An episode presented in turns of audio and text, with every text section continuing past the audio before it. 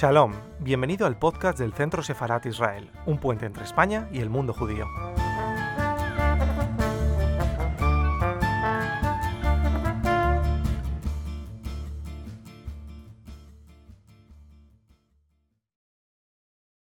Hoy estamos eh, muy contentos de poder conversar eh, con Lucy Adlington, eh, autora de Las modistas de, de Auschwitz, de esta novela que hoy tenemos aquí.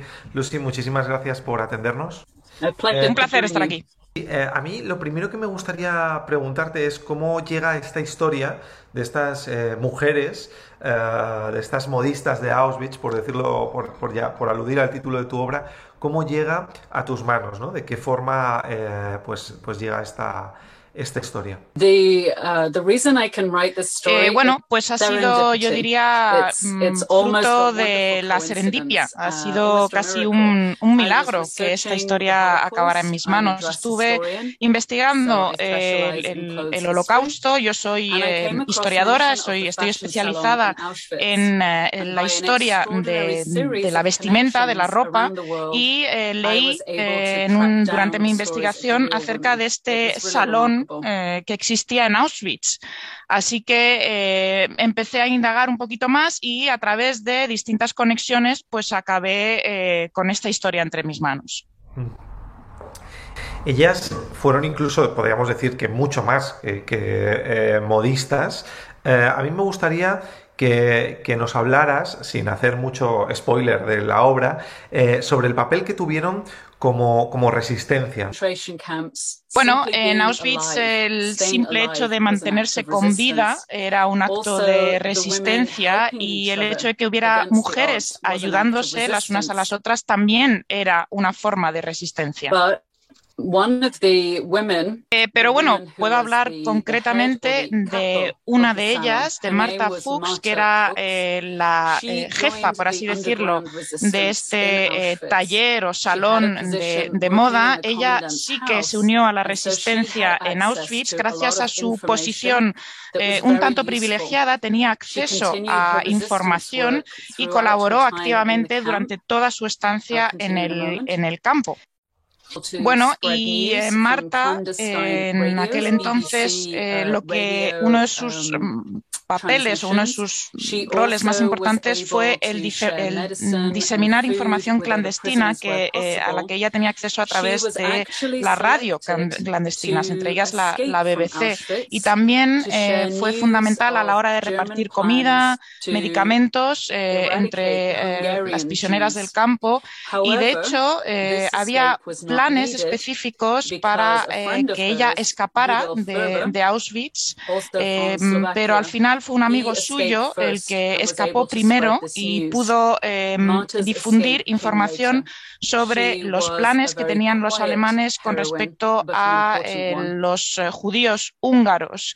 Y este amigo suyo escapó antes, ella escapó más tarde, como estaba diciendo, y sin embargo fue una heroína fundamental, aunque bueno, con una labor más eh, silenciosa, por así decirlo. Eh, eres historiadora, como nos decías antes, eh, de la moda, del mundo de la moda.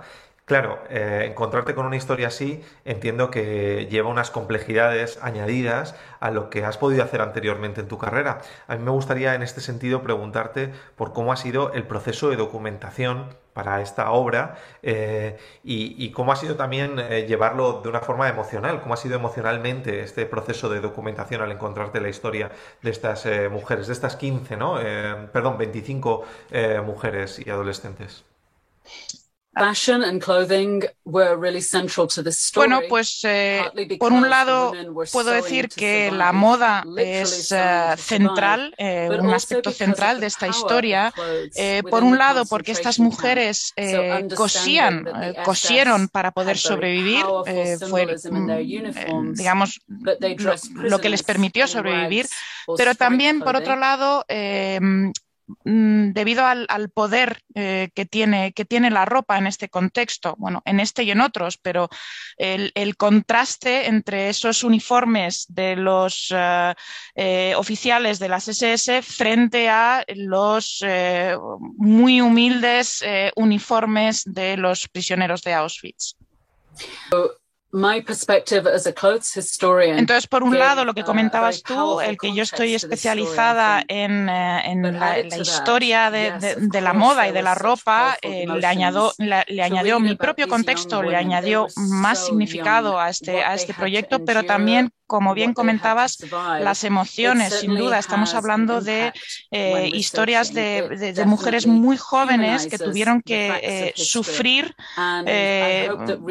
situaciones muy, muy difíciles y de ahí la importancia de, sus, de las emociones, lo, emotiva que es esta historia y al mismo tiempo el hecho de que humanice eh, estos hechos históricos. Eh, y yo espero que los lectores eh, valoren esta, esta parte emotiva también. Seguro de que, de que, así será, de que la valorarán. por último, Lucy, a mí me gustaría preguntar también por una experiencia que ha sido conversar con la última eh, superviviente de estas 25 eh, mujeres. Aquí en Centro Sefarat hemos tenido a muchas supervivientes del holocausto, a, un buen número, podríamos decir, de supervivientes del holocausto, y siempre es una experiencia que marca el poder conversar con estas personas, pero a mí me gustaría en tu caso preguntarte cómo ha sido esas conversaciones con, con la superviviente. Eh, bueno, sin duda fue esa, esa conversación, ese encuentro fue la parte más importante eh, del libro. Eh, muchas supervivientes, muchas costureras supervivientes llegaron hasta una edad bastante avanzada. desafortunadamente no, bueno, pues en mi caso no tuve la oportunidad de, conocer a la mayoría de ellas, pero sí pude, como has comentado, reunirme con Raja Kohut, que fue la última costurera superviviente, eh, me acogieron eh, ella y su familia en su, en su hogar y tuvo, tuve la oportunidad de hacer muchas preguntas eh, sobre, bueno, sobre lo que ella había pasado y sobre las, concretamente, entre otras cosas, la moda de, de, las clientes de las SS. But the most important thing y bueno, eh, sin duda destacaría como eh, elemento más significativo de este, de este encuentro el, que ella eh, representara esa, bueno, ella era sobre todo una persona, no una, mera historia, y, ese elemento humano era, era fundamental en todo esto. Braja representaba, por un lado, lo que ella había pasado en, a lo largo de su vida y por otro lado ese, ese optimismo que le siguió, que le permitió seguir adelante. Ella durante mil días eh, luchó por mantenerse con vida y por mantener a sus eh, amigas con vida y fue sin duda un enorme privilegio para mí poder eh, conversar con ella. Bien, pues eh, Lucy Adelton, eh, autora de Las modistas eh, de Auschwitz, muchísimas gracias por atendernos hoy aquí en el canal de Centro Sefarat Israel y muchísima suerte con, este libro. Gracias. Muchísimas gracias también a todos los que nos están siguiendo desde el canal y les esperamos en futuras entrevistas. Muchas gracias.